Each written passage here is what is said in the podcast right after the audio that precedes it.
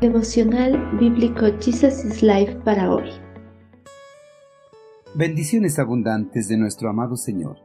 Continuamos en el libro de Salmos, capítulo 6. Palabras sinceras de clamor. Ten compasión de mí, Señor, porque soy débil. Sáname, Señor, porque mis huesos agonizan. Mi corazón está angustiado. ¿Cuánto falta, oh Señor, para que me restaures? Vuelve, oh Señor, y rescátame por tu amor inagotable, sálvame. Estoy agotado de tanto llorar. Toda la noche inundo mi cama con llanto, la empapo con mis lágrimas. El dolor me nubla la vista. Tengo los ojos gastados a causa de todos mis enemigos. En momentos de aflicción, las personas que confían en el poder del Señor acuden ante su presencia mediante la oración para que el Señor les socorra y les ayude a salir de ese momento de dolor y de angustia. David se encontraba afligido a causa de los hombres de Absalón, quienes asediaban el campamento real con la intención de acabar con la vida de todos los que se encontraban apoyando al monarca hebreo en su huida de las manos de su hijo rebelde. En esos momentos de angustia, David extendió su clamor al Señor para que acudiera en su auxilio. El asedio por parte de los rebeldes estaba afectando toda la vida interior de David, como sus emociones, intelecto y voluntad. En esos momentos más oscuros de su vida, el monarca extendió su clamor a su Señor, pero ese clamor procedía de lo más profundo de su condición personal de perseguido. La condición de perseguido, cada día que pasaba, lo estaba consumiendo más y más. Su cuerpo se debilitaba y su fuerza descendía. Todas las noches empapaba su almohada con lágrimas e inundaba su lecho con llanto.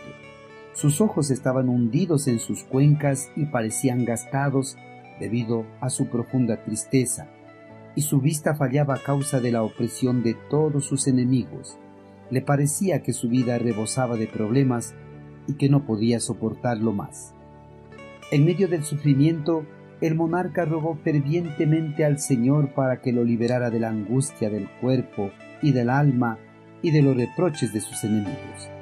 En su clamor, David reconoció la debilidad de su cuerpo y de su ser. Cada una de las palabras que expresó el rey al Señor fueron sinceras, eran palabras que nacían de su interior.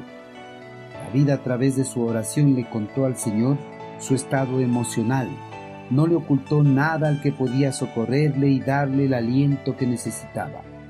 La sinceridad con Dios debe ser lo más importante para las personas, a pesar de la desilusión que puedan estar atravesando. El Creador conoce el interior de las personas, nada le es encubierto.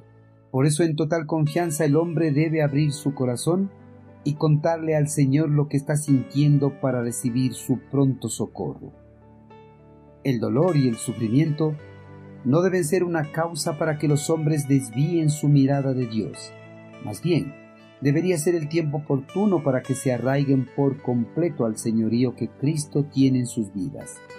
David, a pesar de que su fortaleza desfallecía y el tiempo transcurría, no dudó del poder de Dios para liberarlo de las aflicciones. Él esperaba con ansias que la misericordia de Dios sea derramada en su vida para ser sanado y restaurado de todo lo que le afligía. Queridos hermanos, la falta de recursos económicos para el sustento diario y las enfermedades pueden ser algunas de las causas que ocasionan el desgaste mental en las personas. En esos momentos de angustia, el cristiano debe ser fuerte y con total confianza debe extender su clamor al Señor, contarle lo que está sintiendo en su interior pedirle que acuda en su socorro y le libere de todo lo que le aflige. Hermanos, debido a que nosotros confiamos en nuestro Dios Todopoderoso, no tenemos que ser víctimas de las circunstancias adversas.